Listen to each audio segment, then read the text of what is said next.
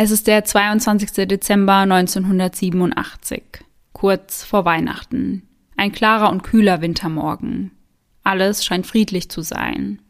Die Menschen freuen sich auf die bevorstehenden Feiertage und kümmern sich noch um die letzten Besorgungen. Noch dreimal schlafen, bis am Morgen des 25. endlich die Geschenke ausgepackt werden dürfen.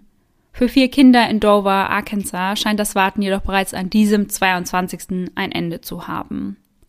Vor ihnen steht ein grimmig dreinschauender Mann mit weißem Bart, der sagt, für jeden von euch gibt es eine besondere Überraschung. Doch eure Mutter möchte sehen, wie jeder von euch diese genießt. Also kommt ihr nacheinander dran, wenn ich euch abhole. Die Augen der Kinder beginnen zu strahlen. Sie können es kaum erwarten, ihre Überraschung entgegenzunehmen. Einer nach dem anderen gehen sie mit dem Mann mit. Doch statt einer Überraschung erwartet sie dort der Tod. Und somit Hello an jeden True Crime Junkie, der heute wieder bei Eyes in the Dark eingeschaltet hat. Sarah und ich erzählen uns hier jeden Sonntag einen wahren Kriminalfall aus aller Welt und wechseln uns dabei immer ab. Einmal ist Sarah an der Reihe und einmal ich. Und dabei achten wir auch darauf, dass wir der anderen nicht verraten, an welchem Fall wir da gerade arbeiten. Im Rahmen unserer Recherche konzentrieren wir uns hauptsächlich auf Internetquellen. Das heißt, wir lesen verschiedene Artikel, schauen uns Dokumentationen an, Überwachungsvideos, Aufnahmen der Prozesse und der Verurteilungen und im besten Fall besorgen wir uns ein dazugehöriges Buch, falls vorhanden. Und all die daraus gesammelten Informationen packen wir für euch dann in unsere jeweilige Folge. Falls euch das Endergebnis gefällt, vergesst nicht, uns zu abonnieren. Und bleibt wie immer bis zum Ende der Folge dran, denn dort gibt es unsere neue Rubrik Gänsehaut to go und die besten Outtakes der Folge. Die Triggerwarnungen zur Folge findet ihr in den Show Notes. So Leute, das ist heute die letzte Weihnachtsfolge und nicht nur das, sondern gleichzeitig auch die letzte Eiserne Dark Folge für dieses Jahr. Ich finde, das ging irgendwie so krass schnell rum. Wahnsinn. Wir haben ja eben auch darüber gesprochen, dass du meintest, die Weihnachtsfolgen sind voll schnell rumgegangen. Mhm. Aber ich finde, wenn man sich das ganze Jahr so anschaut, ja, das ist einfach gerannt irgendwie. Ja, finde ich auch. Und ich weiß manchmal gar nicht, woran das liegt, ob das irgendwie das Älterwerden ist. Ja. Ich habe immer das Gefühl, früher haben sich die Jahre irgendwie länger gezogen. Ja. Da ging das nicht mhm. so schnell. Ja, ich weiß, was du meinst, ja. Oder ob das einfach ist, weil bei uns halt dieses Jahr einfach so krank viel passiert ist. Ja, das kann auch sein, weil dieses Jahr war trotz allem für uns ein super spannendes und aufregendes Jahr. Ja, muss man wirklich sagen. Also da kam ja irgendwie eine krasse Neuigkeit und eine krasse Veränderung nach der anderen. Mhm. Und da wollte ich auch einfach, oder wir besser gesagt, uns auch mal bei euch bedanken. Danke fürs treue Zuhören das ganze Jahr über. Oh, ich bekomme gerade ein bisschen Gänsehaut.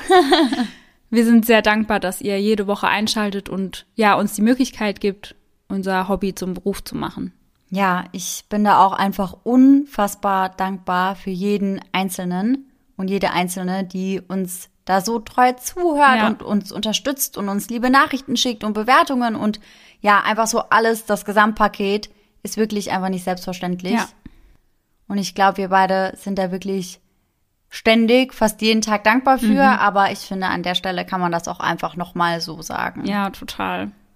Ich finde es auch wirklich einfach so krass, wenn ich mir überlege, dass wir Anfang diesen Jahres, ich glaube Ende Januar, das allererste Mal eine Kooperation vom Podcast aus mhm. hatten. Ja, genau. Und wie krass schnell sich das dann einfach entwickelt hat, ist einfach so verrückt. Ich hätte ja, damit einfach nie gerechnet. Ich auch. Never Niemals. ever. Niemals. Mhm. Und wir mussten auch so lachen, weil wir haben für euch ein Q&A vorbereitet, welches wir in den nächsten Tagen auch für euch hochladen werden. Und da wurde uns auch die Frage gestellt, ob wir jemals damit gerechnet hätten, dass wir das hauptberuflich irgendwann mal machen. Und Laura ist davor durch unser altes QA gegangen, mhm. welches wir in einem Story-Highlight abgespeichert haben. Und da haben wir noch darüber gesprochen, dass das ja übel der Traum wäre. Ja, ja. Und jetzt sitzen wir einfach hier. Ja, und das war immer so ein Wunschdenken, so eine Wunschvorstellung. Ja. Was man gerne hätte, wo man aber nicht so zu 100 Prozent dran glaubt irgendwie. Nee, ich war auch immer so, okay, übertreib nicht, komm wieder ja. ein bisschen runter so. Ja. Und jetzt dann einfach sowas. Ja, ist wirklich Wahnsinn. Also danke, danke, danke. Ja, wirklich so. Fühlt euch alle ganz, ganz fest gedrückt. Ja. Und genießt auf jeden Fall die letzte Folge des Jahres. Ja. Und nicht nur wir sind nämlich heute sehr emotional, würde ich mal behaupten, aber auch der heutige Fall hat es auf jeden Fall in sich. Ja, ich muss auch sagen, ich fand die Einleitung schon richtig krass. Also da haben sich irgendwie direkt alle meine Nackenhaare aufgestellt, ja. weil, also gerade beim Weihnachtsmann, man denkt da ja irgendwie immer an was Positives, ja. an Geschenke, an Freude, an Liebe und dann sowas. Ja. War schon krass. Ihr könnt auf jeden Fall gespannt sein. Der heutige Fall wird auch wieder etwas länger, würde ich sagen. Ja, aber es geht nicht um den Krampus, es geht um den Weihnachtsmann, richtig? Ja, vielleicht oder vielleicht hm. auch nicht. Vielleicht auch doch ein kleiner Krampus ja. oder ein kleiner Grinch. Ja. Rebecca ist eine absolute Schönheit. Ihre langen schwarzen Haare rufen bei den anderen Mädchen den ein oder anderen neidischen Blick hervor. Becky, wie sie jeder nennt, fällt jedoch nicht nur durch ihre äußere, sondern vor allem durch ihre innere Schönheit auf. Sie gilt als sanftmütig, zuvorkommend und liebenswert. Kein Wunder also, dass sie eine Vielzahl an Verehrern um sich versammelt hat. Doch sie selbst hat nur Augen für einen von ihnen, Ronald Gene Simmons. Auf sie wirkt er charismatisch und charmant, ein Mann, mit dem sie den Rest ihres Lebens verbringen möchte. Und ihm geht es da nicht anders. Auch er möchte mit Becky gemeinsam alt werden. Und so geben sie sich am 9. Juli 1960 mit Anfang 20 das Ja-Wort. Noch schauen sie in eine glückliche und vielversprechende Zukunft. Noch. Ronald erblickt am 15. Juli 1940 in Chicago, Illinois, das Licht der Welt. Seine Eltern Loretta und William sind überglücklich über den Familienzuwachs. Doch nur drei Jahre später, am 31. Januar 1943, stirbt William aufgrund eines Schlaganfalls und die kleine Familie wird zerstört. Loretta schafft es jedoch weiterzumachen, mit der Trauer umzugehen und sich erneut zu verlieben. William D. Griffin, ein Techniker der United States Army, wird ihr zweiter Ehemann. Als William nach Arkansas versetzt wird, heißt es Koffer packen und ab in eine neue Heimat. Doch dieser Umzug wird noch lange nicht der letzte gewesen sein. In den kommenden zehn Jahren folgt ein Umzug dem nächsten. Ronald kann nie richtig ankommen, ist in jeder Schule, in jeder Stadt immer nur der Neue. Noch dazu ist er nie lange genug an einem Ort, um wirklich Freundschaften knüpfen zu können. Es dauert nicht lange, bis Ronald zum Mobber und Unruhestifter wird. Das Ganze geht sogar so weit, dass er mit 16 Jahren aufgrund seines brutalen Verhaltens der Schule verwiesen wird. Mutter Loretta und Stiefvater William zögern nicht lange, sondern schicken den jungen Ronald nun auf eine Militärschule. Sie wollen sein Verhalten wieder in den Griff bekommen. Andere junge Männer in seinem Alter gehen dort komplett unter, sind überfordert mit den strengen Ordnungen. Doch genau das gibt Ronald Halt. Er fühlt sich dort pudelwohl. Aus seinem aggressiven Verhalten werden dort konstruktive Ziele und ein geordnetes Benehmen. Zum allerersten Mal stößt er auf Menschen, die ein ähnliches Verlangen nach absoluter Kontrolle zu haben scheinen wie er selbst. Jede einzige Minute seines Tages ist genau getaktet, und genau das gefällt ihm. Im September 1958 verlässt er die Schule, um nun vollends Teil der Army zu werden. Stationiert wird er in der Bremerton Naval Base in Washington. Sein ganzes Leben wird auf den Kopf gestellt, als er auf Becky trifft. Die Frau, die nur kurze Zeit später die Mutter seiner Kinder werden sollte. Um sich ein gemeinsames Leben aufzubauen, ziehen sie nach New Mexico. Das sollte ihr neues Zuhause werden. Bereits ein Jahr nach der Eheschließung, 1961, kommt ihr erstes gemeinsames Kind zur Welt. Ein Junge, Gene Jr. Oder wie sie ihn auch liebevoll nennen, Little Gene. Bereits in dieser kurzen Zeit bemerkt Becky, dass ihr Mann noch eine dunkle Seite hat. Eine Seite, die sie zuvor noch nicht an ihm gesehen hat. Relativ schnell nach der Hochzeit beginnt er ihr Vorschriften zu machen. Er legt fest, was sie anzieht und was nicht. Er legt fest, wie sie ihre Haare zu tragen hat.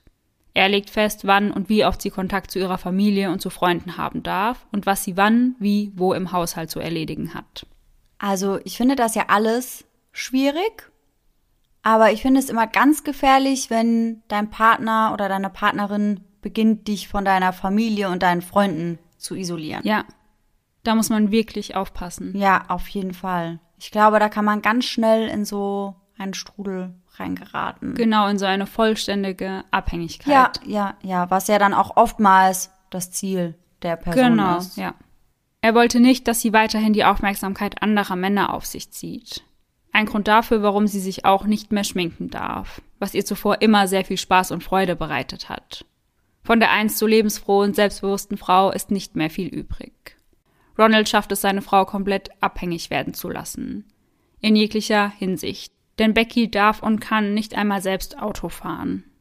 So kann er jederzeit kontrollieren, was sie wann und mit wem macht.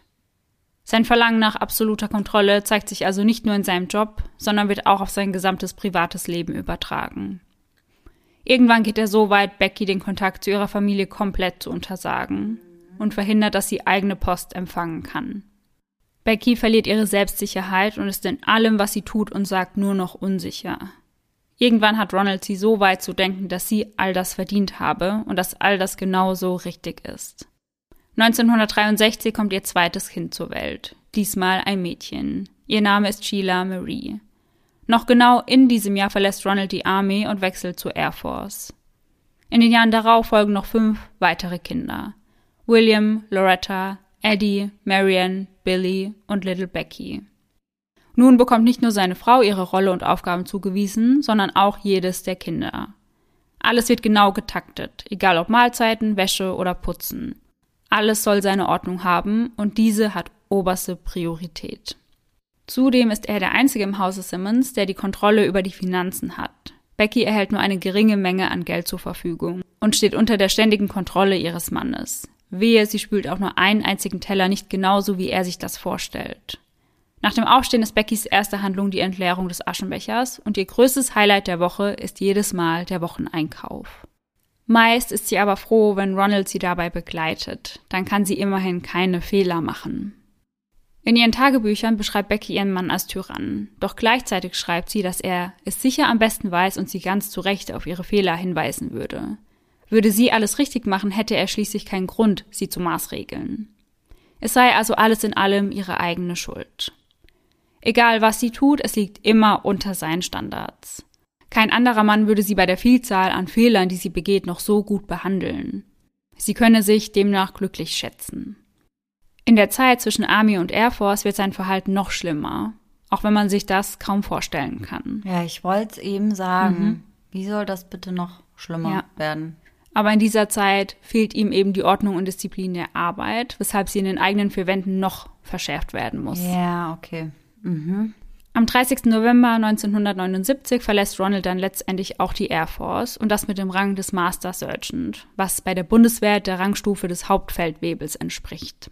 Die Beförderung zum Master Sergeant gilt als eine der bedeutendsten Beförderungen der Air Force. Doch zu dem Rang als Master Sergeant kommen bei Ronald noch einige Auszeichnungen hinzu. Der Bronze Star, das Republic of Vietnam Cross und der Air Force Ribbon.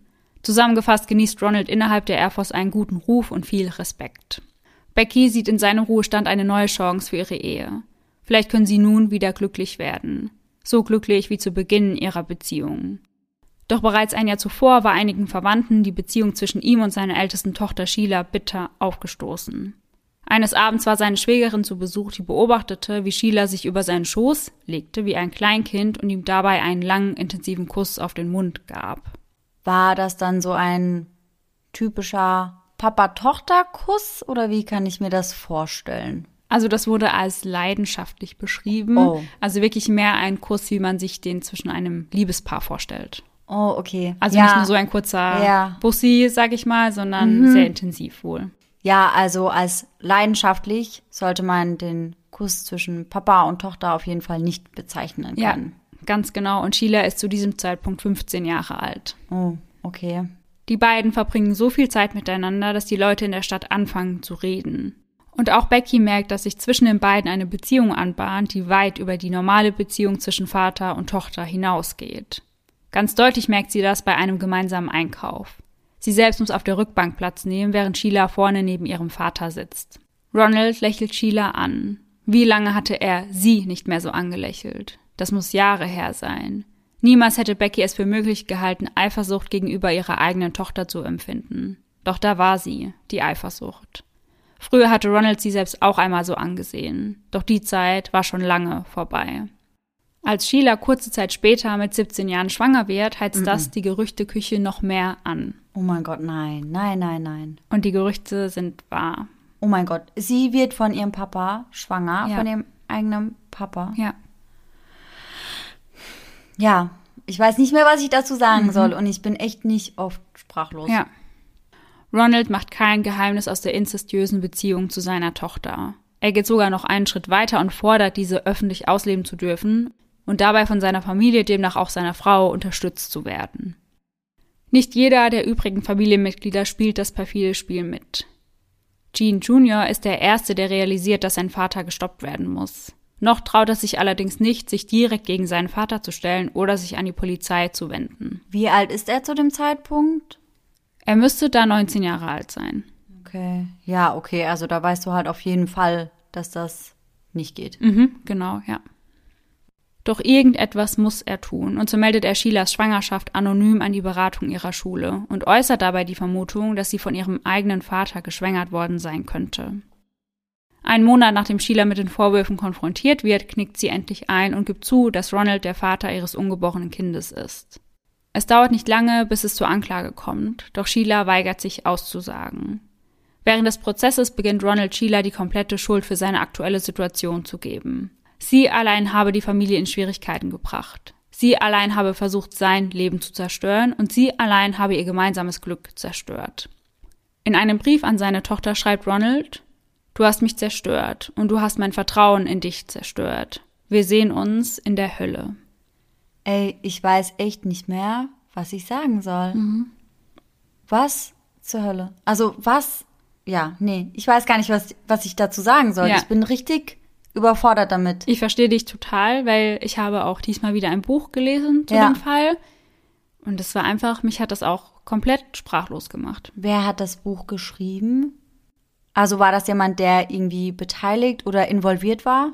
Nein, es war jemand Außenstehendes. Okay. Ja. Krass, ja. Vermutlich war die Beziehung zu Sheila ebenfalls nur eine weitere Art der Kontrolle, die er durch die Anklage vollends verlor. Denn Frauen waren für Ronald keine eigenständigen Menschen, sondern nur da, um seine Bedürfnisse zu befriedigen. Nichts weiter. Doch auch gegenüber allen anderen Menschen hat Ronald ein ganz klares Bild. Sie alle sind Verräter. Ganz besonders seine eigene Familie. Warum konnten sie sich nicht einfach so verhalten, wie er es wollte? Ja, stimmt. Ja. Warum konnten sie nicht einfach dabei zuschauen? Ja, genau. Was zum Teufel war so schwer daran? Doch sie würden schon noch lernen, was es zur Folge hat, ihn schlecht zu behandeln. Aus Angst vor einer bevorstehenden Haftstrafe entscheidet sich Ronald, gemeinsam mit seiner Familie zu fliehen und New Mexico den Rücken zu kehren. Als erstes landen sie in Ward und zwei Jahre später schließlich in Dover im Pope County. Was zur damaligen Zeit ja leider einigen Straftätern zugute kam, war die fehlende Kommunikation der Polizei über die Staatsgrenzen hinaus.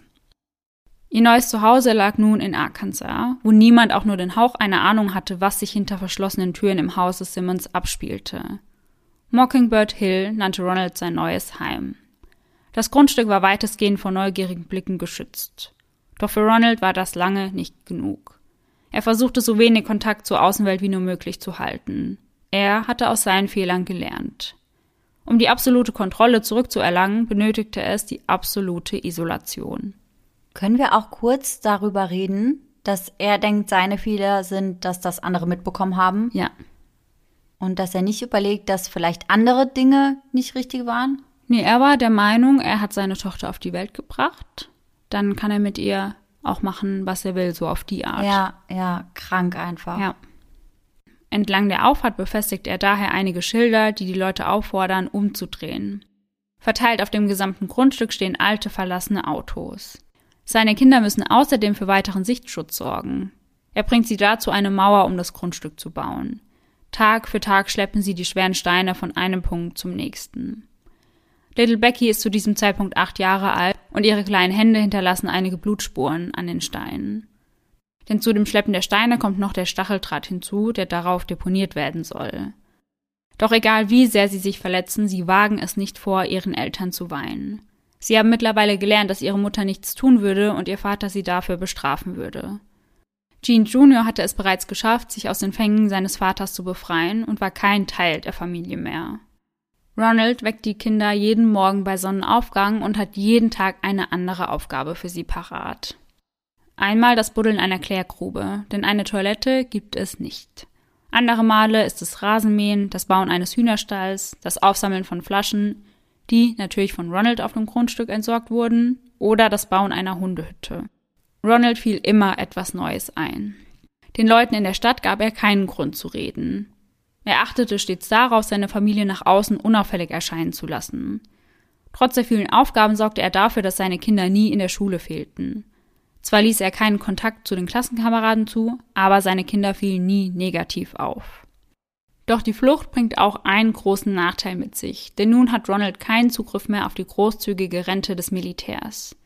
Zum ersten Mal in seinem Leben muss er sich mit für ihn einfach gestrickten Jobs über Wasser halten.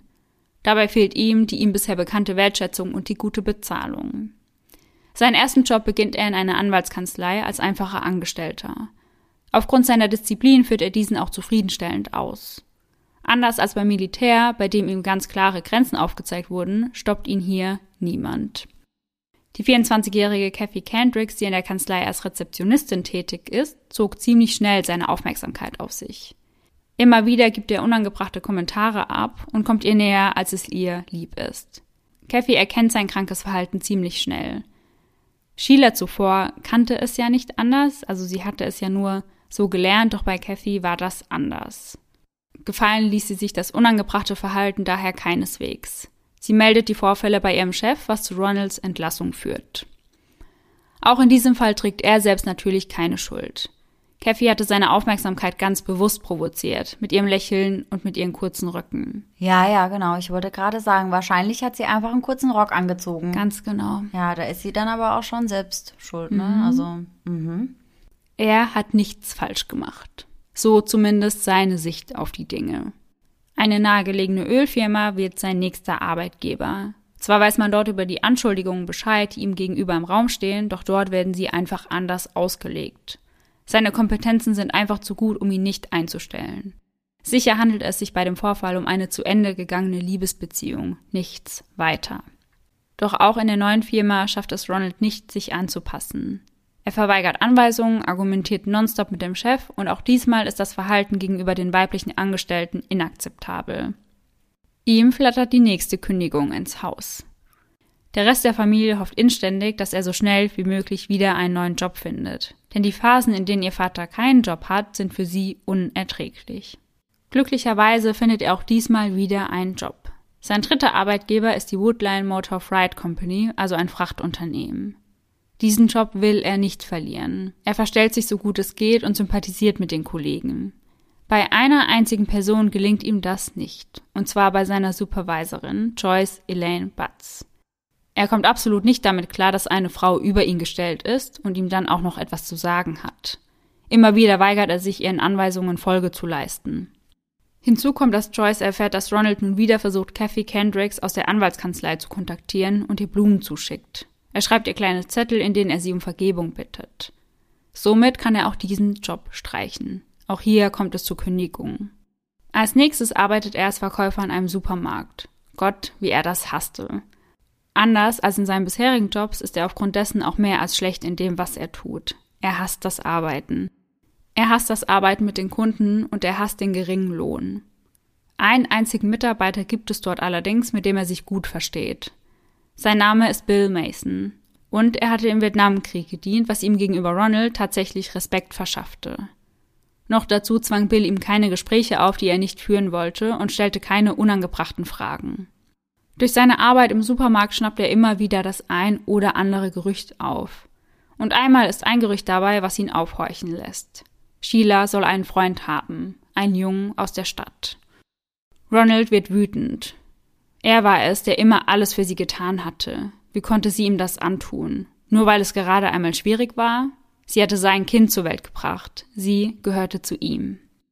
Wieder wird ihm bewusst, dass er der einzig aufrichtige Mann in ganz Arkansas zu sein scheint. Er verdient eine Frau, die ihm treu ist und ihn dafür respektiert, was er alles für sie tut. Nur kurze Zeit später erfährt er aus erster Hand, dass die Gerüchte wahr sind. Als er eines Abends von der Arbeit nach Hause kommt, steht ein Auto in der Einfahrt, das er nicht kennt. Als er sein Zuhause betritt, sitzt dort ein junger Mann. Ronald reißt sich zusammen und hört sich an, was er ihm mitzuteilen hat. Der Junge heißt Dennis und erklärt ihm, dass er vorhat, Sheila einen Heiratsantrag zu machen. Ronald hält inne und sagt schließlich Sohn, ich liebe meine Tochter sehr und ich bin sicher, dass sie dir alle möglichen süßen Dinge ins Ohr geflüstert hat. Aber ich glaube nicht, dass du den Rest deines Lebens damit verbringen willst, den Bastard eines anderen Mannes großzuziehen. Oder? Auf diese Frage hat Dennis direkt eine Antwort parat.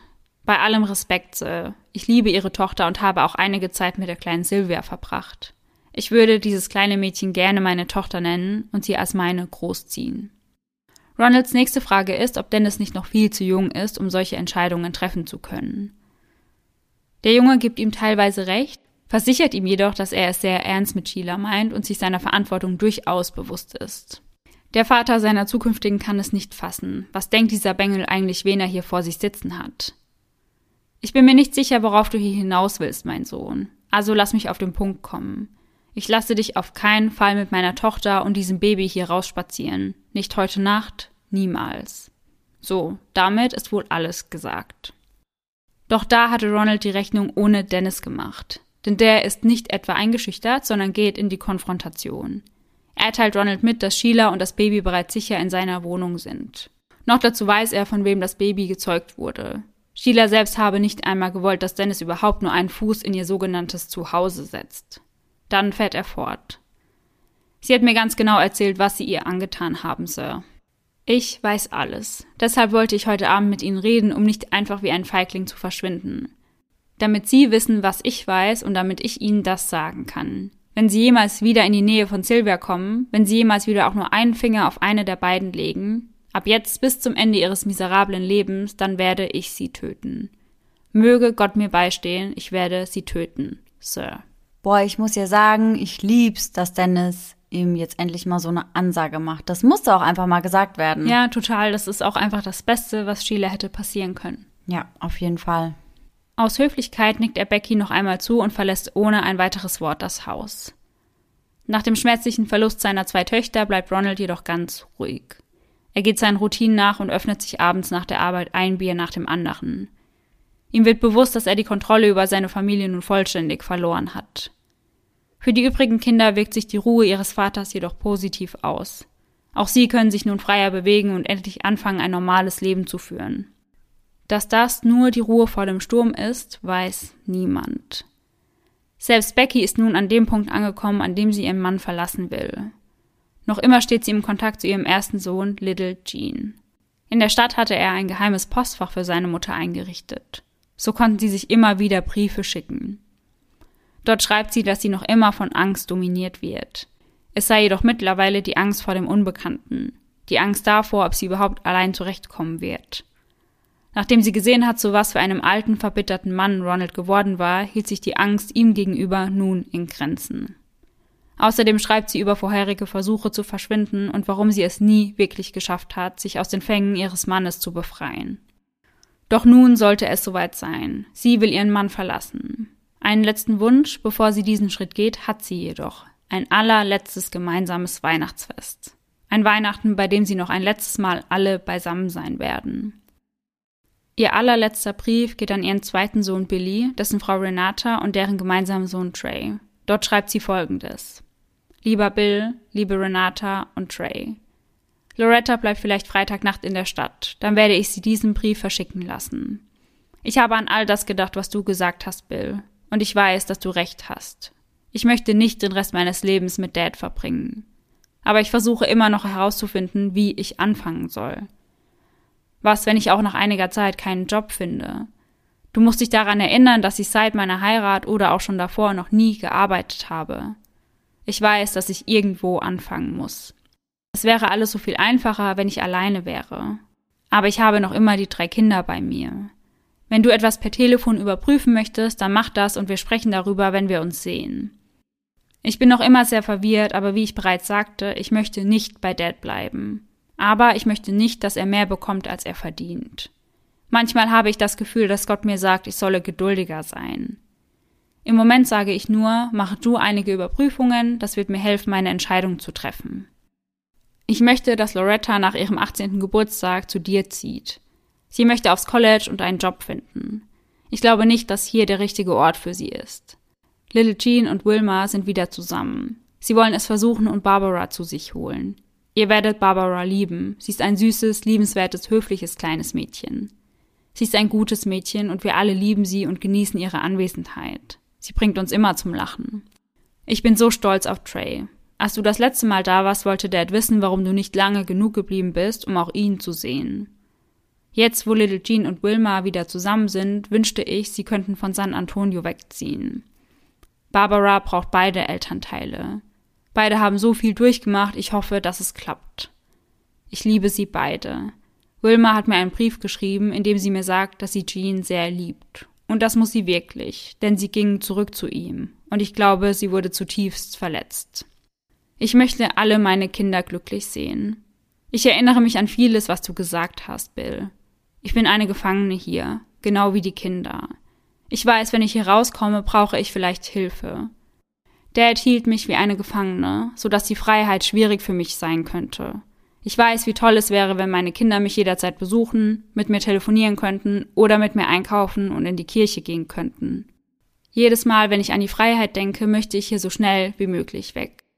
Ich möchte meine Kinder nicht belasten und denke, es ist am besten jetzt, bevor ich zu alt werde, zu gehen. Ich möchte raus, doch es ist der Anfang. Sobald ich einen Job und einen Platz habe, wo ich hin kann, kann ich all das mit der mentalen Unterstützung meiner Kinder bewältigen. Dann kann ich es schaffen.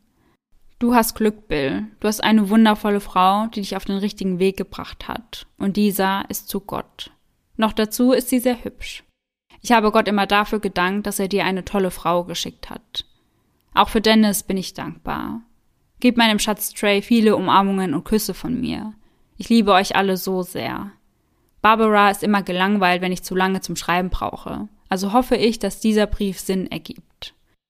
Ich hoffe, Loretta kann ihn diesen Freitag oder Samstag auf dem Heimweg losschicken. Liebe euch sehr. Mom. Nur wenige Wochen später kündigt Ronald seinen Job im Supermarkt. Von nun an ist er nur noch zu Hause, schaut Fernsehen und trinkt den ganzen Tag Bier. Doch schon bald beginnen auch die Vorbereitungen für das gemeinsame Weihnachtsfest. Dazu zählt natürlich auch ein Weihnachtsbaum, den Ronald und Becky sogar gemeinsam schmücken. Für die Geschenke der Kinder gibt Becky eine Bestellung bei Walmart auf und verbraucht so das letzte bisschen Geld. Überraschenderweise beschwert sich Ronald jedoch nicht.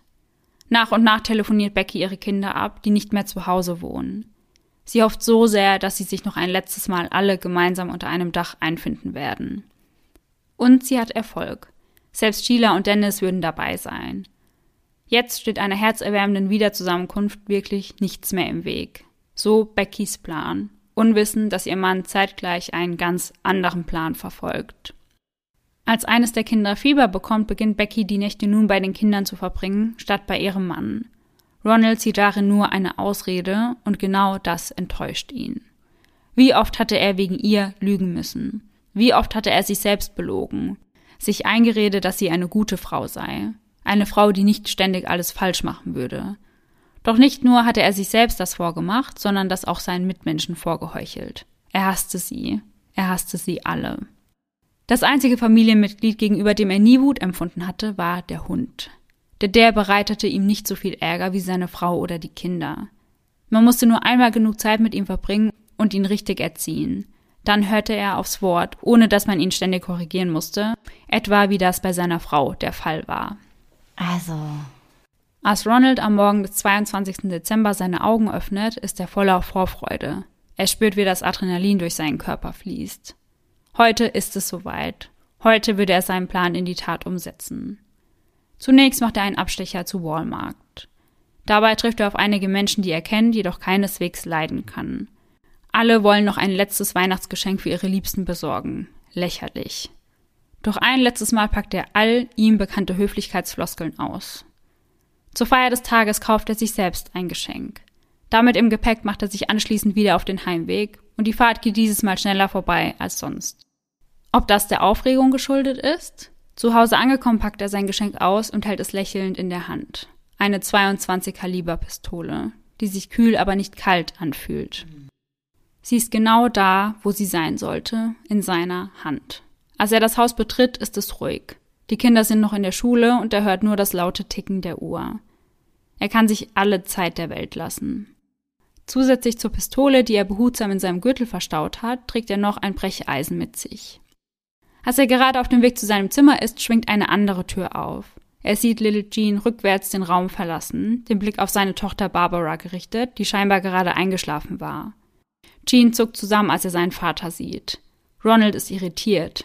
Jean sollte doch noch gar nicht hier sein. Mal wieder versaut er alles. Dieser Junge war das Schlimmste, was ihm je passiert ist. Er hasst ihn abgrundtief. Ronald hatte nie mit Sicherheit sagen können, wer ihm bezüglich Sheilas Schwangerschaft in New Mexico verraten hatte. Doch Jean war ganz vorne als Verdächtiger mit dabei. Sein Sohn blickt ihm in die Augen und bringt dann ein letztes Dad hervor, bevor Ronald zur Brechstange greift und ihm damit einen heftigen Schlag auf den Kopf gibt. Dann schlägt er nochmal und nochmal zu. Becky, die sich wiederum in einem anderen Zimmer befindet, hört den Lärm und will nachschauen, was los ist. Da ist sie, die Frau, die an allem schuld ist. Sie ist der Grund, warum sich seine Kinder gegen ihn gestellt haben und warum Sheila weg ist. Die Liebe seines Lebens. Sie trägt ein Blümchenkleid, welches sich nur wenige Sekunden später im Blut rot färbt. Immer und immer wieder schlägt er auf sie ein. Dann greift er zur Waffe und schießt ihr in den Hinterkopf, nur um ganz sicher zu gehen, dass sie tot ist. Schnellen Schrittes geht er nun erneut auf Jean zu und schießt auch ihm in den Kopf, genau zwischen die Augen. Das war anstrengender als gedacht. Jetzt muss erst einmal ein Bier her. Ronald muss sich nun über die nächsten Schritte Gedanken machen. Doch ein Laut unterbricht seinen Gedankenfluss das Weinen der dreijährigen Barbara. Noch einmal geht er nach oben und legt dem immer noch weinenden und schreienden Mädchen seine Hände um den Nacken und drückt so lange zu, bis sie tot ist. Die leblosen Körper von Becky und seinem Sohn wirft er in die Senkgrube im Garten, die seine Kinder für ihn gebuddelt haben. Barbara will er kaum anlangen. Sie hatte sich eingenässt und das ekelt ihn an. Sie ist noch immer warm, fast könnte man meinen, dass sie nur schläft, als Ronald sie in einen schwarzen Müllsack einwickelt und ebenfalls in die Senkgrube wirft. Um den Geruch von Blut und Urin zu überdecken, übergießt er die Körper mit Benzin. Als nächstes versucht er das Blut im Haus so gut es geht wegzuwischen und das Bett von Barbara sauber zu machen. Dann setzt er sich erneut vor den Fernseher und trinkt weiter sein Bier. Jetzt heißt es warten. Warten, bis seine vier Kinder, Loretta, Eddie, Marianne und Little Becky von der Schule nach Hause kommen. Auf den Fernseher konzentriert er sich dabei nicht. Der Mist, der dort zu sehen ist, hatte ihn noch nie sonderlich interessiert. Während sein Blick auf den Bildschirm gerichtet ist, geht er nur immer und immer wieder seinen Plan im Kopf durch. Dann hört er den Schulbus angefahren kommen. Sein Zeichen. Er schnallt sich die Pistole wieder an den Gürtel, versteckt sie durch seine Jacke und holt seine Kinder am Bus ab. Als sie ihn sehen, sind sie sichtlich verwundert. Noch nie zuvor hatte er sie am Bus abgeholt. Warum heute? Ronald erkennt den kritischen und verwunderten Blick, mit dem seine Kinder ihn ansehen und sagt, Weihnachten ist bald, eure Mutter mag Überraschungen. Ihr werdet damit zurechtkommen. Und jetzt sind wir also wieder am Anfang der Folge. Ronald sagt seinen Kindern also, dass es für jeden Einzelnen eine Überraschung gebe und er sie nacheinander holen wird. Die erste in der Reihe ist die 17-jährige Loretta. Er führt sie durch das Wohnzimmer, durch die Schiebetür nach draußen auf die Rückseite des Gebäudes. Nun sind sie am Ziel, am Wasserfass angekommen. Ronald schaut Loretta an. Sie hat eine große Ähnlichkeit zu ihrer großen Schwester Sheila. Doch an ihr ist alles falsch. Seien es die Haare oder der Körper. Blitzschnell greift er nach ihren Haaren und drückt ihren Kopf in das Wasserfass. Und sie taucht mit dem gesamten Kopf unter Wasser. Voller Panik versucht sie irgendwie den Rand des Fasses greifen zu können. Als das nicht funktioniert, greift sie nach den Händen ihres Vaters. Doch da sie wie alle Mädchen in der Familie kurzgeschnittene Nägel bekommen hat, passiert nicht sonderlich viel. Nur wenige Minuten später rührt sie sich nicht mehr. Ronald ist zufrieden. Er hatte eine Methode gefunden, bei der kein Blut fließt und es kein Geschrei gibt. Als nächstes holt er den 14-jährigen Eddie, dann die 11-jährige Marianne. Eddie wehrt sich kaum, doch Marianne versetzt ihrem Vater mit aller Kraft noch einen Schlag mit dem Ellenbogen direkt ins Gesicht, als sie ins Wasser eintaucht. Die letzte in der Reihe ist die achtjährige Becky. Sie ist zu klein, um das Wasserfass zu erreichen, also entscheidet er sich um und erwürgt sie mit bloßen Händen. In den Tagen danach muss er den Hund immer wieder von den toten Körpern weghalten. Zwar hatten sie alle den Tod verdient, doch waren sie noch immer sein Besitz. Der Hund hatte nicht das Recht, ihnen zu nahe zu kommen. Nun heißt es warten. Vier Tage, um ganz genau zu sein. Denn am 26.12. wird der Rest der Familie bei ihm eintreffen. Gegen Mittag trifft zunächst Billy mit Frau Renata und Sohn Trey ein. Billy betritt das Haus als erstes. Hinter ihm stehen Frau und Kind. Ronald zögert keine Minute, sondern zieht die Waffe und schießt seinem Sohn ins Herz. Renata stürzt zu ihm, versucht ihm zu helfen, und dann hat auch sie die Waffe am Kopf. Ronald drückt erneut ab. Der kleine Trey muss all das mit ansehen. Vor Angst macht er sich in die Hose, was Ronald nur noch wütender werden lässt. Er packt seinen Enkel und ertränkt auch ihn in dem Wasserfass an der hinteren Seite des Hauses. Seinen kleinen Körper lässt er komplett in dem Fass verschwinden. Aus dem Auge, aus dem Sinn. Jetzt muss er hier erst einmal wieder Ordnung schaffen. Sheila soll nicht skeptisch werden, wenn sie das Grundstück erreicht. Die Leichen von Billy und Renata drapiert er im Foyer des Hauses. Während all das passiert, laufen im Radio die bekannten Weihnachtslieder rauf und runter. Er selbst setzt sich wieder vor den Fernseher, hat von dort aus die Leichen seiner Familie im Blick. Jetzt fehlt nur noch Sheila. Sie und ihre Familie würden das große Finale darstellen. Die Lichter des Weihnachtsbaums erzeugen hüpfende Schatten im Badezimmer, als Ronald den Motor eines heranfahrenden Wagens wahrnimmt. Jetzt ist es endlich soweit. Er vernimmt ein Klopfen an der Tür und Ronald ruft Kommt rein, wir warten schon alle auf euch. Zunächst betritt Dennis das Haus, während er Sylvias Hand hält, so als würde sie zu ihm gehören. Sheila erscheint direkt hinter ihnen. Ihre Haare trägt sie nun kürzer und auch ihr Kleidungsstil hat sich deutlich geändert. Michael, ihr Sohn, versteckt sich hinter ihrem Rock. Es dauert nicht lange, bis ihnen die leblosen Körper am Boden auffallen. Beide erstarren. Was geht hier vor? Die beiden so sprachlos zu sehen, bereitet Ronald eine riesige Freude. Er schaut in ihre Richtung und zu Dennis gerichtet sagt er, was denkst du, Junge? Glaubst du noch immer, dass du mich töten wirst, wenn ich mein eigenes Mädchen noch einmal anfasse? Denkst du, du wärst irgendetwas anderes für mich als eine Verschwendung einer Kugel? Direkt im Anschluss richtet er die Waffe auf seinen Schwiegersohn und drückt ab. Nun zu Sheila. Auch an sie muss er noch einige letzte Worte loswerden. Du hast mich zerstört. Du hast deine Mutter, deinen Bruder und deine Schwestern zerstört. Du hast uns alle zerstört. Du bist eine Verräterin und ich werde dich in der Hölle wiedersehen. Erneut fällt ein Schuss. Gleich der erste ist tödlich. Doch das reicht Ronald noch nicht. Er drückt wieder und wieder ab, will, dass sie von so viel Kugeln wie möglich durchbohrt wird. Michael und Sylvia erdrosselt er, genau wie die anderen Kinder. Die Tochter, die er mit seiner eigenen Tochter gezeugt hatte, blickt ihm direkt in die Augen, während sie stirbt. Nun reiht er fünf der Leichen im Foyer auf und bedeckt sie mit Jacken. Alle bis auf Sheila. Sie war die Liebe seines Lebens, hatte demnach einen ganz besonderen Platz verdient. Er drapiert sie auf dem Esstisch und bedeckt sie mit der schönsten Tischdecke, die er finden kann. Im nächsten Schritt zieht er sich etwas Neues an und macht sich auf den Weg in die Bar. Er hatte einen anstrengenden Tag hinter sich und hat etwas Gutes zu trinken verdient. Jetzt ist er frei. Zu Hause ist alles friedlich. Keine schreienden Kinder, keine nervende Ehefrau. Sein Rachefeldzug ist jedoch noch lange nicht fertig. Weitere zwei Tage später, also am 28.12., fährt er mit dem Wagen von seinem Sohn Gene in die Stadt. Sein Ziel? Die Anwaltskanzlei Eddie Gibbons, in der er zuvor gearbeitet hat. Bevor er dort eintrifft, muss er jedoch noch einmal bei Walmart vorbeischauen.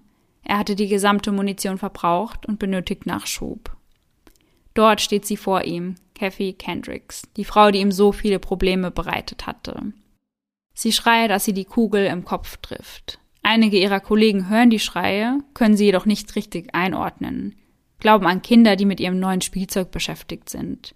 Wieder andere haben einfach zu viel Angst, um nachzusehen. Als dann doch jemand nachsehen geht, lebt Kathy noch. Kurze Zeit später erliegt sie jedoch den schweren Verletzungen. Ronald ist währenddessen schon auf dem Weg zu seinem zweiten Ziel, die Taylor Oil Company. Der 33-jährige Jim Cheffin ist an diesem Tag nur zur falschen Zeit am falschen Ort. Ronald hatte nicht geplant, ihn zu töten, doch er war ihm einfach im Weg. Rusty Taylor, der Besitzer, welcher gleichzeitig auch der Besitzer des Supermarkts ist, in dem Ronald tätig war, wird mit zwei Schüssen schwer verletzt, überlebt die Attacke jedoch wie durch ein Wunder. Auch eine andere Angestellte wird schwer verletzt. Sie stellt sich tot, überlebt das Ganze also ebenfalls. Dritter Stopp, der Supermarkt. Dort schießt er seiner ehemaligen Kollegin Rebecca in die Brust. Als der Manager den Lärm hört, kommt er angerannt und auch auf ihn feuert Ronald einen Schuss ab. Beide überleben. Bill Mason, den Ronald so gut leiden konnte, ist der Einzige, der zum Gegenangriff ansetzt und Ronald zur Flucht bringt. Bald ist es vorbei. Nur noch ein Stopp, der abgearbeitet werden muss. Die Woodline Motor Riot. Dort angekommen feuert er zwei Schüsse auf seine ehemalige Vorgesetzte Joyce Butts ab. Eine trifft sie in der Brust, eine weitere am Kopf. Danach schließt er sich in ein Büro ein. Dort trifft er auf eine ehemalige Kollegin, der die Angst ins Gesicht geschrieben ist. Doch Ronald spricht ihr gut zu, sagt, er würde ihr nichts tun und sie solle die Polizei verständigen. Um seinen Worten den nötigen Ausdruck zu verleihen, legt er die Pistole vor ihr auf den Tisch und beginnt ein wenig Smalltalk. Er fragt sie, wie er Weihnachten war und spricht über das Wetter. Um sie zu beruhigen, bietet er ihr eine Zigarette an und gemeinsam setzen sie sich auf den Boden und warten auf das Eintreffen der Polizei. Auf sie wirkt Ronald die gesamte Zeit über sehr ruhig. Niemals würde man vermuten, was er soeben getan hatte, wenn man es nicht besser wüsste. Als die Polizei vor Ort ist, wird er zunächst durchsucht und dann zum Pope County Police Department gebracht. Im ersten Moment wird er nur wegen des versuchten Mordes an Joyce Butts festgenommen. Erst nach und nach wird das Ausmaß seiner Taten klar und es kommen immer mehr und mehr hinzu. Er selbst spricht nicht mit der Polizei, nickt nur jedes Mal, wenn sie ein weiteres Opfer dazu zählen. Er wird ins Arkansas State Hospital in Little Rock gebracht. In dem kleinen Gefängnis in der Stadt kann er unmöglich bleiben. Ganz sicher würden sich die Leute, die an diesem Tag geliebte Menschen verloren hatten, an ihm rächen wollen. Einer der Polizisten, die diesem Fall zugewiesen werden, erinnert sich daran, dass Ronald eine große Familie hat und fragt ihn ganz direkt, ob es ihnen gut geht. Als sich ihre Blicke treffen, ahnt er Schreckliches und schickt sofort einige Kollegen zum Haus der Familie. Als sie das Haus betreten, rufen sie die staatliche Polizei zur Hilfe.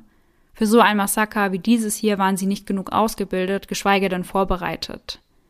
Bis alle Leichen gefunden werden, vergehen Tage. Die Enkelkinder hatte Ronald in Plastik gewickelt und in den leerstehenden Autos auf dem Grundstück versteckt. Immer mehr wird deutlich, dass niemand die Familie so richtig gekannt zu haben schien. Ronald hatte seine Familie erfolgreich vom Rest der Welt abgeschottet. Bezüglich des Prozesses wird Ronald als voll zurechnungsfähig deklariert. Im ersten Prozess geht es um den Mord an Kathy und dem an Jim. Hinzu kommt versuchter Mord in vier Fällen. Am 12. Mai 1988 fällt das Urteil und es lautet schuldig im Sinne der Anklage. Ronald wird zu 147 Jahren Haft und zum Tode verurteilt. Im zweiten Prozess geht es um die Morde an seiner Familie. In diesem Zuge kommt natürlich auch die Beziehung zwischen ihm und Sheila wieder zur Sprache. Es werden Briefe vorgelesen, die die beiden miteinander ausgetauscht hatten. Ronald macht dieser Fakt unfassbar wütend. Er stürzt auf den Mann, der die ganze Welt an seiner Beziehung teilhaben lässt und versucht, auf ihn einzuschlagen. Blitzschnell sind zwei Polizisten mit im Getümmel und zerren Ronald aus dem Gerichtssaal. Am 16. März 1989 fällt das Urteil und er wird erneut zum Tode verurteilt. Anders als seine Anwälte möchte er nicht gegen die Strafe vorgehen. Er wünscht eine rasche Hinrichtung und sagt, ich, Ronald Gene Simmons Sr., möchte bekannt geben, dass es mein Wunsch war und mein Wunsch ist, dass absolut keine Schritte unternommen werden, um Berufung einzulegen oder in irgendeiner Weise dieses Urteil zu ändern. Es wird des Weiteren respektvoll ersucht, dieses Urteil zügig zu vollstrecken. Der oberste Gerichtshof entscheidet dann am 24. April 1990, dass eine Berufung gegen den Willen des Verurteilten nicht zulässig sei. Bereits am 25. Juni 1990 ist es soweit und Ronald wird mittels der Giftspritze hingerichtet. Dies entspricht der kürzesten Zeit zwischen erstinstanzlicher Verurteilung und Hinrichtung in den USA seit der Wiedereinführung der Todesstrafe im Jahr 1976. Ja, und ich weiß nicht, wie du dazu stehst, aber ich finde das richtig mies gerade. Ja dass das so schnell geht. Vor allem, weil er ja explizit auch diesen Wunsch geäußert hat. Genau, ja. Ich verstehe das nicht. Warum muss man ihm diesen Wunsch erfüllen? Ja. Ich bin ja generell eh gegen die Todesstrafe ja. an sich. Und ich finde es immer besser, wenn jemand lebenslang einfach komplett sein ganzes Leben dann im Gefängnis sitzt. Ja. Aber wie du sagst, es ist ein sehr guter Punkt, dass dann eben sein Wunsch auch noch erfüllt wird, quasi. Ja, ich finde das nicht richtig, weil er hat sich da irgendwie jetzt so ein bisschen aus der ganzen Verantwortung und aus dem Ganzen rausgezogen. Ja. Der hatte jetzt ja gar nicht irgendwie jahrelang darunter gelitten oder hatte die Möglichkeit der Einsicht oder ja. konnte sich irgendwie schlecht fühlen oder sowas. Und ich finde, damit hat man es ihm sehr, sehr, sehr leicht gemacht. Mhm. Ja, sehe ich auch so. Seine letzten Worte Verspätete Gerechtigkeit wird vollzogen und ist ein gerechtfertigtes Tötungsdelikt. 17 Minuten später wird er für tot erklärt. Seine Beisetzung erfolgt in Star City weit weg von den Gräbern seiner Opfer. Dieser Massenmord gilt als schlimmster in der Geschichte von Arkansas. Und als Massenmord gelten die Morde an einer Vielzahl von Personen in kurzer Zeit an einem oder wenigen zusammenhängenden Orten. Der Serienmord im Gegensatz beschreibt viele Taten über einen längeren Zeitraum. Und Massenmorde sind sehr, sehr selten und entsprechen weniger als einem Prozent aller Morde. Ach krass, das wusste ich auch nicht. Mir war das auch nicht bewusst, dass es so wenig ist. Ja, hätte ich auch nicht gedacht. Also, ich muss wirklich sagen, dass der Fall richtig krank ist. Also, ich finde ihn richtig, richtig, richtig krass. Ja. Und ich bin irgendwie richtig schockiert. Und ich muss auch sagen, also ich fand es mega gut, dass du viel so aus seiner Sicht gesprochen hast. Ja. und gesagt hast, so Sachen wie, ja, sie hat ja mein Leben zerstört und sie ist an allem schuld und ich finde, das war richtig gut, das so aus dieser Perspektive zu hören, aber es hat mich auch unnormal aggressiv gemacht. Ja, mich auch. Mhm. Und mich unnormal getriggert, weil ich die ganze Zeit einfach nur so war, boah. Ja. Nein, ich wäre dir am liebsten dauerhaft ins Wort gefallen und hätte gesagt, das kann nicht sein Mhm. Ernst sein. Ja. Eieieiei. Also wirklich krass. Also auch die Ermittler damals haben wohl gesagt, sie fanden das einfach so furchtbar, weil sie kein Motiv erkennen konnten. Ja, der ist einfach nur bösartig und wahrscheinlich irgendwie krank gewesen. Ja. Absolut. Also ich kann mir das auch nicht anders erklären. Wie man seine komplette Familie auslöschen kann, ohne dass man das bereut oder da irgendwelche Emotionen zeigt. Also das ist wirklich einfach nur so furchtbar. Ja, ich glaube halt einfach, dass der da niemals irgendwas bereut hätte, selbst wenn er nicht nach einem Jahr schon hingerichtet worden wäre, weil er einfach so krass in seiner Bubble war, in Genau. seiner eigenen Welt, wo er einfach immer dachte, die haben mir mein Leben versaut, die sind schuld. Ja, genau. Der war einfach so richtig davon überzeugt, dass er im Recht ist. Ja. Und wenn man so krank daneben liegt, dann verstehe ich das nicht, wie man, also ja, aber es ist ja auch niemand anscheinend an ihn rangekommen. Oder die Leute haben es sich eben nicht getraut, wie beispielsweise seine Frau. Ja. Aber ja, also ich finde das ganz krass. Ich habe auch in dem Buch gelesen, dass wohl auch alle Leute, die er kannte, große Angst vor ihm gehabt haben. Ja, ja, ja, ja, zu Recht ja anscheinend Ja. auch. Also er hatte wohl schon so eine Ausstrahlung. Ich muss mir gleich mal ein Bild von ihm anschauen. Ich weiß gar nicht, wie er aussieht und ich finde das immer sehr, sehr spannend. Ja. Ist auf jeden Fall sehr harter Tobak als letzte Folge für dieses Jahr. Ja, definitiv. Aber übrigens, Leute, wenn wir gerade bei Bildern sind, die meisten unter euch, die wissen das ja schon, aber auf unserer Instagram-Seite der Podcast, da posten wir immer alle Bilder zu unseren Fällen. Genau, da könnt ihr euch dann einfach immer durch die Bilder klicken. Und wie Sarah gerade gesagt hat, oft möchte man ja einfach mal sehen, wie sehen die Menschen hinter Ja. diesem Fall eigentlich aus. Ja, genau. Oder eben auch die Umgebung, in der das Genau. Ganze Mhm. stattgefunden Ja. hat. Also ich habe den Fall jetzt schon etwas länger recherchiert, aber das Ganze jetzt nochmal so zusammengefasst wiederzugeben, ich bin gerade selbst nochmal ein bisschen baff irgendwie. Ja, ich finde also wirklich, ich glaube, das ist wirklich der Fall, der mich am meisten aggressiv gemacht hat, wo ich am liebsten, ich weiß nicht, ich wäre am liebsten eingeschritten, ich wäre am liebsten selbsttätig geworden, weil Mhm. Ja. der mich so aggressiv macht einfach, Ja. dieser Typ. Das ist Wahnsinn, das kann man sich nicht vorstellen einfach. Ja, und deswegen stört's mich auch so. Erstens ist er mit seinem Plan komplett durchgekommen, so wie er das wollte. Ich meine, Ja. es sind ja Gott sei Dank nicht alle gestorben, auf die er es abgesehen hatte, aber dennoch sehr, sehr viele.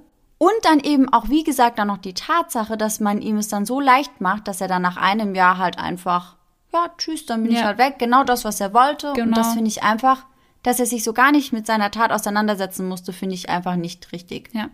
Und normalerweise muss man ja sagen, dass meist auch nicht nur drei oder vier Jahre vergehen Ja. zu einer Hinrichtung, sondern teilweise über 20 Jahre. Ja, und ich glaube, das macht auch die Todesstrafe irgendwie so ein bisschen aus. Ich glaube, es ist immer schlimmer, darauf zu warten, Ja. Als wenn es dann wirklich eintritt. Wie Mhm. genau, gesagt, also ja. ich bin auch kein Fan von der Todesstrafe. Ich finde das auch nicht richtig. Aber so finde ich es irgendwie einfacher als lebenslänglich oder Ja. ja. darauf gewartet, dass man erst nach 20 Jahren hingerichtet wird. Und einfach, wie du sagst, weil es sein Wunsch war, finde ich das eben so schlimm, weil dann hat er mal wieder das erreicht, was er erreichen wollte. Ja, genau. Und dann ist irgendwie alles so gelaufen, wie er sich das vorgestellt hat. Genau, Und das eins finde ich eins. einfach nicht richtig. Ja. Ja, also ich muss sagen, ich bin richtig, richtig, richtig baff irgendwie. Ich höre dir deine Wut auch an deiner Stimmlage Ja. an. Ja. Ja, wirklich. Also zwischendrin musste ich mich auch echt oft zusammenreißen. Verstehe ich total. Ja, ich denke, das wird den meisten Leuten so gehen, die sich diese Folge anhören. Unfassbar. Einfach unfassbar, was es einfach für Menschen gibt. Also lasst uns wie immer gerne an euren Meinungen und Ansichten zu diesem Fall teilhaben. Und an dieser Stelle, um jetzt vielleicht an etwas anderes zu denken, kommt unsere Rubrik Gänsehaut to go. Ja, und der heutige Gänsehaut-to-go-Moment wird euch wahrscheinlich wirklich auf andere Gedanken bringen, denn ich kann schon mal sagen, dass diese Story sehr, sehr unheimlich ist.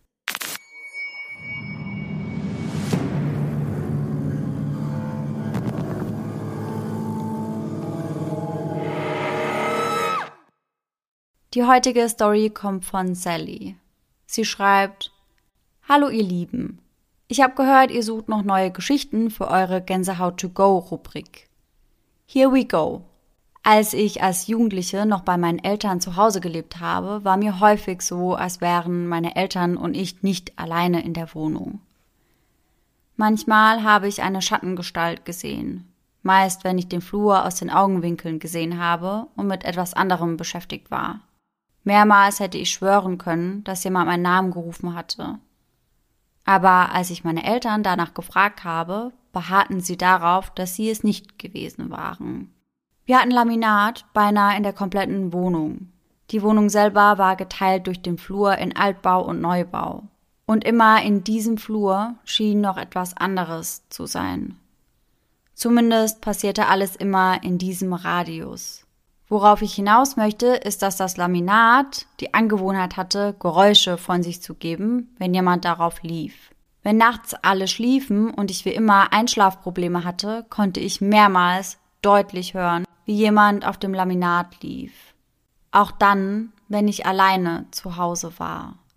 Es waren nicht die Geräusche, die Laminat oder Parkett immer mal wieder von sich geben, sondern eher rhythmische Geräusche, wie die von Füßen. Oh mein Gott. Gesehen hat man nie etwas, bis auf die Schattengestalt immer mal wieder aus den Augenwinkeln. Es passierten noch mehr Dinge. Die Kaffeemaschine, die immer mal wieder, ohne angeschlossen zu sein, anging. Ein Rauschen im Radio, obwohl es vorher ohne Probleme lief. Der Hammer war dann, als der Hund meines Cousins für zwei Wochen bei uns zu Besuch war. Oh nein. Ja, sowas ist immer creepy, ne? Ja. Beinahe jeden Abend, sobald es dunkel wurde und wir meist im Wohnzimmer waren und der Flur dann eben ohne Licht war, setzte sich der Golden Retriever in den Türrahmen und schaute in den dunklen Flur. Er starrte einfach ins Leere. Er war dabei aber sehr aufmerksam und der ganze Körper war angespannt. Das ging so lange, bis jemand den Flur betrat oder wir das Licht anschalteten. Manchmal bellte oder knurrte er auch. Nach den Erlebnissen sprach ich mit meiner Mama darüber und ohne zu zögern meinte sie, sie hätte ebenfalls das Gefühl, hier nicht alleine zu sein. Allerdings hätte sie sich daran gewöhnt, die Präsenz schien eher neugierig als bedrohlich zu sein, und das muss ich auch bestätigen. In den Keller gehe ich trotzdem nur laut singend und mit viel Licht und am allerliebsten nicht alleine. Das ist aber eine andere Geschichte. Oh Gott, also das ist wirklich sehr unheimlich. Eieiei, das habe ich mir eben auch gedacht. Also, ich finde eh, wenn Tiere dann so reagieren, Ja. immer sehr, sehr unheimlich. Und wenn du dann noch das Gefühl hast, aus dem Augenwinkel eine Schattengestalt zu sehen, ciao, Leben. Ja, krass. So, und dann können wir euch ja jetzt schon mal einen guten Rutsch ins neue Jahr wünschen. Feiert schön und wir hören uns nächstes Jahr und wir freuen uns schon wahnsinnig auf alles, was nächstes Jahr kommt. Ja, das würde ich genau so unterschreiben. Sehr gut. Dann hoffen wir, dass ihr alle nächstes Jahr, nächsten Sonntag, wieder mit dabei seid und bis dahin schöne Träume. Bis dann. Tschüss! Tschüssi.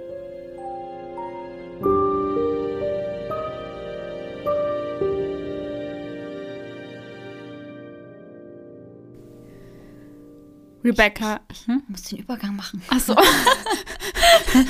Sorry. So, ich war so, warte, warte, warte. Rebecca. Nein, ich will den Übergang machen. Oh, tut mir leid. Ey, heute. Alles gut. Am 5. September. äh, Nee, am 15. Am 15. Sep 15. Am 15. Manchmal ist es dann so schwer, wenn man es so oft gesagt hat. Also ist jetzt Jean oder Gien? Warte, ich mach kurz die Aussprache. Warte, warte, warte. Jetzt aber. Gene. Okay, das ist es nicht. Thanks for nothing. Gene. Doch, ich würde es einfach Gene. Gene? einfach Gene, das ist richtig. Ja. Passt doch. Darf und kann nicht einmal selbst Auto. Auto. Kann und darf selbst nicht mehr Auto fahren. Ich will auch gerne mal Auto fahren. Das so. Oh, das Auto. Auto. Auto. Aus Angst vor einer bevorstehenden Haftstrafe entscheidet sich Ronald, entscheidet sich Ronald, nochmal, jeden Morgen re- raggt, raggt Ronald, Wrecked Ronald? Weckt Ronald oder was Ja. wolltest du sagen? Mhm. doch die Flucht brach, Mhm, ich, da habe ich, hab ich sehr geswitcht. Ich liebe das bei dir. Das mache ich immer, gell? Voll komisch, ey, was das? War komisch. Niki hat doch früher immer blah gemacht. Wenn so eine Präsentation oder sowas gemacht Blah. hat. So. Und er hatte im Vietnamkrieg gedient. Und er hatte im Vietnamkrieg gedient.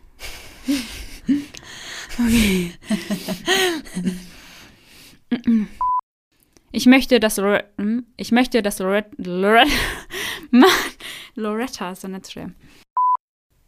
Und an dieser Stelle kommen wir jetzt zur Rep Republik. Republik. Gänsehaut to go. Jeder kennt's. Okay, let's go. Okay, let's go. Tschüssi.